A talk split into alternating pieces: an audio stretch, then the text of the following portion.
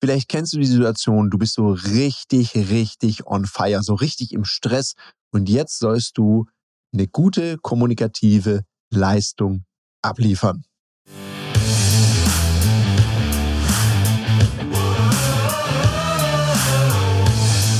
Herzlich willkommen bei dem Podcast Die Sales Couch Exzellenz im Vertrieb mit Tarek Abodela. In diesem Podcast teile ich mit dir meine Learnings aus den letzten 20 Jahren Unternehmertum und knapp 30 Jahren Vertrieb. Herzlich willkommen bei einer weiteren Folge von der Sales Couch. Heute spreche ich mit dir darüber, wie du selbst in stressigen Situationen souverän bleibst und welche Sogwirkungen du damit auslöst. Dazu möchte ich eine kleine Geschichte, die mir vor kurzem passiert ist, mit dir teilen. Ich hatte einen Termin in Leipzig, mehrere Tage Tagung und jetzt musst du wissen, von Zürich nach Leipzig gibt es gerade keine Direktflüge. Das heißt, ich hatte eine Zwischenlandung.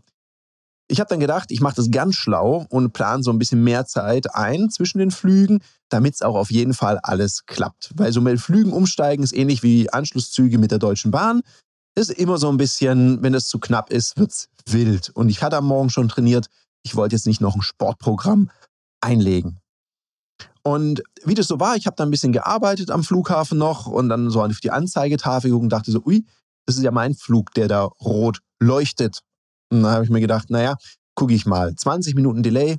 Dann dachte ich, naja, okay, komm, das kriegen wir noch hin, weil ich wusste noch so aus der Vergangenheit, so 35 bis 40 Minuten zwischen den Flügen wäre gut fürs Gepäck. Ja, es kam, wie es kommen musste. Plötzlich stand da eine Stunde. Dann dachte ich, ui, jetzt mache ich mich mal lieber auf und schau mal, wie ich das geregelt kriege. Hab dann da an diesem Infoschalter mich erkundigen wollen. Und neben mir war es schon äh, das volle Streitgespräch im Gange. da hatte jemand seine Amygdala richtig auf an. Was heißt es Amygdala auf an? Amygdala ist ja Teil unseres limbischen Systems. Das Mandelkern heißt Amygdala und steuert so die Stressreaktionen bei uns. Also immer wenn es so Alarm gibt, schüttet unser Körper ja eine Droge aus, Adrenalin, und dann bin ich in meinem Stammhirn, also Uga-Uga-Modus, fressen, paaren, schlafen, Angriff, Flucht, Todstellen. Mehr ist da nicht mehr drin. Und ja, du ahnst es schon, das ist nicht die beste Ausgangslage, um in einer Situation kommunikativ, exzellent und handlungsflexibel zu sein. Also er war dann schon so ziemlich on fire. Und wenn du selber im Amygdala-Modus bist, also im Kriegsmodus, dann schaffst du es mit hoher Wahrscheinlichkeit, dein Gegenüber in den gleichen Zustand zu versetzen. Und dass es dann keine Lösung geben kann, liegt auf der Hand. Ich war natürlich auch schon leicht angenervt, weil ich dachte, ach, come on, jetzt dieser ganze Käse nervt. Da habe ich jetzt wirklich keinen Bock drauf. Und leider war mein Gegenüber super problemorientiert. Also ich habe ganz viel gelernt, was alles nicht geht. Also die Dame war furchtbar nett und furchtbar problemorientiert. Also gab es da keine Lösung. Und diese Floskel, also wenn, wenn du mit Kunden zu tun hast und auch mal mit Reklamationen, bitte gewöhnt dir das ab. Diesen Satz, oh, da kann ich sie gut verstehen, aber ich kann auch nichts für sie tun. Wenn du so ein Aber raushaust, oder wie man auf Neudeutsch sagt, wenn du so ein Aber droppst, dann zeigst du deinem Gegenüber ja nur eins. Du relativierst ja den ersten Satz. Ich kann sie gut verstehen, aber ja, da hast du eben nichts verstanden oder kannst es eben nicht nachvollziehen. Selbst wenn du es könntest und du es sagst, machst du es kaputt und triggerst eher die Amygdala von deinem Gegenüber. Also lass es doch sein. Sag lieber sowas wie, womit du zeigst, dass du mich verstehst. Oh, das ist dann ärgerlich für sie auf einer Veranstaltung ohne ihr Gepäck. Ja, Mensch, hm, wann geht's denn da los? Haben sie noch die Chance einzukaufen? Eher solche Fragen stellen. Damit holst du ja dein Gegenüber auch wieder in die Lösungsorientierung. Naja, wie dem auch sei, ich bin dann geflogen. Es kam, wie es kommen musste. Ich kam in Frankfurt an. Es war super knapp. Und ich merkte so, wie mein Stresspegel immer mehr ansteigt. Und gleichzeitig bin ich ganz, ganz glücklich, weil es gibt ein paar Dinge, die helfen, um beim Stress ruhig zu sein. Und da mag ich dir gleich ein paar Tipps mit auf den Weg geben. Das eine, was du machen kannst, äh, wenn du sowas magst, ist so Achtsamkeitstraining. Es gibt also Trainings im BSR heißt es oder auch Meditation. Ich meditiere seit letztem Jahr und ich merke, das hilft mir. Ich bin sowieso jemand, der eher lange ruhig bleibt. Und wenn dann das Adrenalin kommt, dann ist es ein bisschen schwierig, weil dann neige ich dazu, so richtig im Beast-Mode zu schalten. Und seit ich meditiere, äh, tickt das vielleicht trotzdem noch. Ich komme sehr schnell da wieder raus. Ein anderer Trick ist es, so Resonanzatmung. Das heißt, du kannst einfach fünf Sekunden einatmen und fünf Sekunden langsam wieder ausatmen. Kannst auch kurz innehalten, ein paar Sekunden und dann ausatmen. Da reicht schon, wenn du eine Minute das machst, um so ein bisschen wieder runterzukommen. Weil eine Sache finde ich ganz wichtig in einer stressigen Situation, dass du im Moment bleibst und überlegst, was ist jetzt wichtig? Nicht, was mache ich dann, wie kommt dann mein Gepäck zurück, wenn es dann gar nicht ankommt oder sonst was, sondern was brauche ich jetzt, damit es weitergeht, um handlungsflexibel zu bleiben. Dann auch mal sich die Frage zu stellen, wer könnte mir denn jetzt helfen? Und da bin ich tatsächlich auf eine Idee gekommen. Props gehen raus an den Markus. Danke, lieber Markus, dass du hilfsbereit warst, weil ich wusste, Markus wird einer meiner Teilnehmenden sein. Den hatte ich dann angerufen und gefragt, ob er mir wenigstens Kontaktlinsenmittel mitbringen kann. Weil ich frage mich auch immer, was ist das Schlimmste, was jetzt passieren kann? Und das Schlimmste, was mir passieren kann, ist halt, ich hatte keine Wechselwäsche dabei. Das heißt, ich hätte am nächsten Morgen noch mal in den gleichen Klamotten losziehen müssen und einkaufen. Das Einzige, wo ich nicht so einen richtigen Bock drauf hatte, war, meine Kontaktlinsen wegzuschmeißen und dann am nächsten Tag neue reinzumachen. Ich habe zum Glück immer im Handgepäck Ersatzkontaktlinsen dabei. Besser wäre eine Brille gewesen. Die hatte ich aus irgendwelchen Gründen, keine Ahnung warum, nicht dabei. Und das ging dann weiter. Vorher mag ich dir noch einen anderen Tipp geben. Es gibt nämlich noch eine Sache, die du machen kannst. Und ich weiß, das ist nicht so beliebt. Gerade wenn du Verkäuferin oder Verkäufer bist und jetzt hier zuhörst, ist so eine Sache, die hassen immer irgendwie alle, weil sie auch oft schlecht gemacht wird.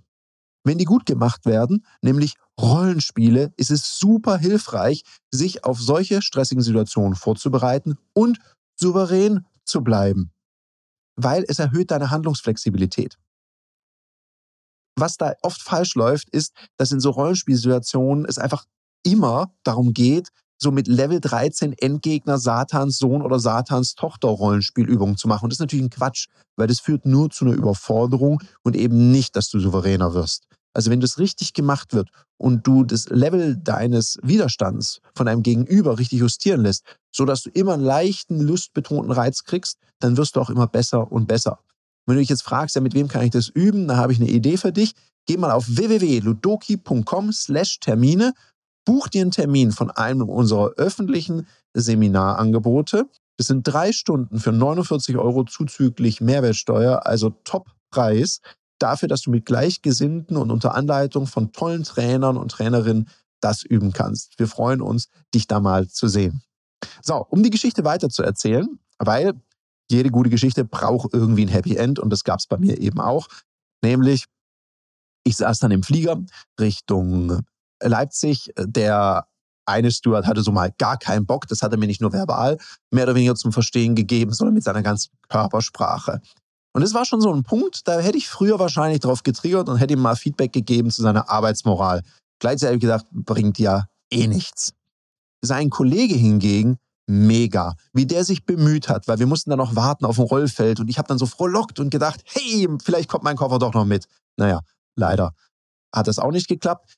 Und der war einfach sehr, sehr fair. Der hat mir auch verbal sein Verständnis gezeigt. Er sagt, ah ja, okay, klar, da brauchen sie ja Klamotten, das ist ja super blöd, wenn man da mal shoppen muss mein Shoppen macht auch immer Spaß, aber wahrscheinlich äh, haben sie was anderes zu tun vor so einer Tagung. Und dann haben wir sogar miteinander gelacht und das war, der hat es wirklich verstanden, diese Situation total mit seiner coolen Art zu deeskalieren. Ist dann auch extra nochmal gekommen und hat gesagt, Mensch, ich habe mal gesehen unter Ihrem Namen, Sie haben ja gerade öfters etwas mehr Lebenszeit mit uns auf dem Rollfeld verbracht. Es tut uns total leid. Ich würde Ihnen gerne eine Meilengutschrift oder einen Gutschein geben. Also der hat sich wirklich, wirklich bemüht. Ganz toll. Und dann ist was Tolles passiert. Als ich gelandet bin, hat mich eine Dame, die saß so links vor mir, angesprochen und hat gesagt, Mensch, Sie, haben Sie denn schon eine Mail gekriegt, dass Ihr Gepäck nicht mitgekommen ist? Ich so, nee. Sagt sie, ja, da kommt immer so eine. Sobald die kommt, müssen Sie sofort beantworten. Und ich bin Kollegin und ich habe mitgekriegt, was da passiert ist. Ich bin Kollegin, ich arbeite eben auch bei dieser Fluggesellschaft und ich war heute nicht im Dienst, aber ich hatte einen Termin in Frankfurt und ich habe es einfach gehört und weil ich das so nett fand, wie sie mit den Kollegen umgegangen sind, wie ruhig sie und höflich sie geblieben sind, sogar bei dem Kollegen, der so überhaupt keinen Bock hatte, würde ich Ihnen gerne anbieten, dass ich Sie mit nach Leipzig nehme. Ich wohne da und ich wüsste einen Herrenausstatter, wo ich Sie rauslassen kann. Das könnte Ihnen gefallen. Da kriegen Sie jetzt auch noch ein paar Klamotten. Ich empfehle Ihnen, kaufen Sie sich lieber was, weil wenn das morgen mit dem ersten Flug nicht klappt, ist ja blöd für Sie. Das fand ich so nett. Und der Laden, der war der Knaller. Ich bin da reingekommen, habe gesagt, okay, Houston, we have a problem. Ich habe morgen eine Veranstaltung, habe keine Klamotten. Und das Erste, was sie gefragt hat, habt ihr auch einen Schlüpper? Und da mussten die sehr lachen und haben gesagt, klar, kriegen wir alles hin. Und die haben mich mal eben eingekleidet. Da haben sie mir noch gesagt, da ist ein DM, da kriegen sie noch einen Einwegrasierer, Rasierschaum und so weiter. Also es war mega cool. Und die Leute, wenn man die nach Hilfe fragt, und das ist ja wirklich cool, also wenn es mal stressig ist und du vielleicht denkst, oh Gott, wie komme ich da raus? Frag doch einfach, bitte doch einfach jemand um Hilfe. Das Schlimmste, was passieren kann, ist, dass jemand Nein sagt und du bist in der gleichen Situation wie vorher. Ich hatte lauter hilfsbereite Menschen, das war grandios. Also merk dir eins, wenn du höflich bleibst, sind die Leute auch eher geneigt, dir zu helfen. Selbst in einer Streitsituation werden sich die Leute eher mit dir verbünden, weil sie ja merken, dein Gegenüber hat keinen Bock, dein Gegenüber ist unhöflich und du bewahrst die Ruhe und Kontenance an der Stelle und bist damit natürlich auch für andere Leute von der Wirkung her viel attraktiver. Also das hat eine wahnsinnige Sogwirkung. Also in dem Sinne, ich bin raus. Ich wünsche dir einen umsatzstarken Mittwoch. Viel Spaß beim souverän auch anspruchsvolle Situationen meistern. Das war eine Folge von Die Sales Couch. Danke, dass du hier deine Zeit investiert hast und bekanntlich bringt ja die Investition in dich selbst die beste Rendite. Und eins noch, ganz wichtig, vom Zuschauen ist noch niemand Meister geworden. Also setz die Erkenntnisse, die du aus diesem Podcast gewonnen hast, für dich persönlich um. Wenn dir der Podcast gefallen hat, dann lass mir eine 5-Sterne-Bewertung da, hinterlass einen Kommentar und vor allem abonniert diesen Kanal, damit du in Zukunft keine Folge mehr verpasst. Und wenn du jetzt das Gefühl haben solltest, dass du jemanden kennst, der diesen Content auch unbedingt erfahren sollte, dann teil den mit ihm, weil Sharing is Caring und in diesem Sinne viel Erfolg beim Umsetzen.